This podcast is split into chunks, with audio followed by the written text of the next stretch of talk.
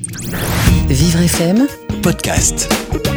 Rendez-vous avec euh, l'instant suspendu de Billy Ferrand qui aujourd'hui nous a inventé la récitation des gestes barrières. Bonjour Billy. Bonjour Frédéric, bonjour Thierry. Effectivement, depuis que Jules Ferry a instauré l'école obligatoire, la scolarité est devenue la hantise de beaucoup de nos rejetons de France et de Navarre.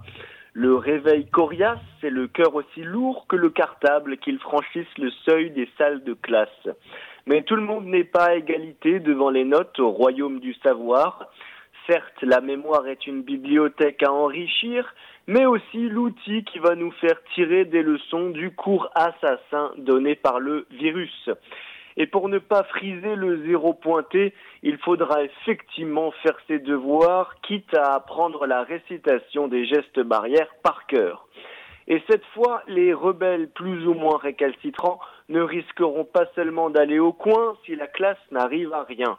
Quoi qu'il en soit, l'éducation nationale est en chantier, mais même si l'avenir est aussi imprévisible que la forme d'un nuage, pas la peine de brandir le passé comme une souffrance et l'avenir comme un châtiment.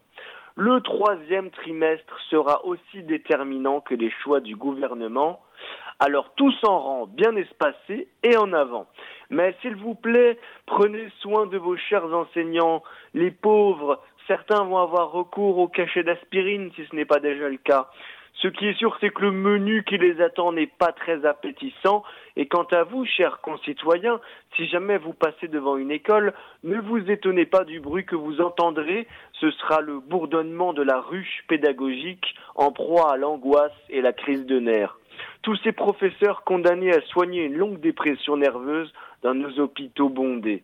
En même temps, il y aura de quoi tressaillir lorsqu'ils se retrouveront devant une armée de bambins incontrôlables, agités comme des boules de flipper. Ce sera la clameur de l'enfance face au murmure du virus, des petits galopins avec des têtes de diablotins, un beau tohu-bohu au-dessus des décibels supportables dans la totalité des bahuts, une absolue pagaille taillée comme un jardin à la française, à se courir après dans l'insouciance du lendemain, le jean déchiré, des taches d'encre plein les mains. Le chahut du préau résonnera très haut, comme un écho d'espérance dans la nouvelle étape de notre combat à deux octaves plus bas.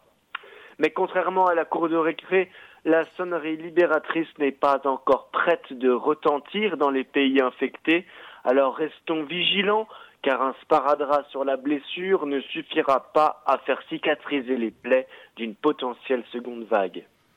Alors si le menu proposé aux enseignants n'est pas euh, appétissant, celui que vous nous proposez, Billy Ferrand, est toujours appétissant. On vous retrouve euh, lundi maintenant euh, pour un nouvel instant suspendu. Vivre FM, Podcast.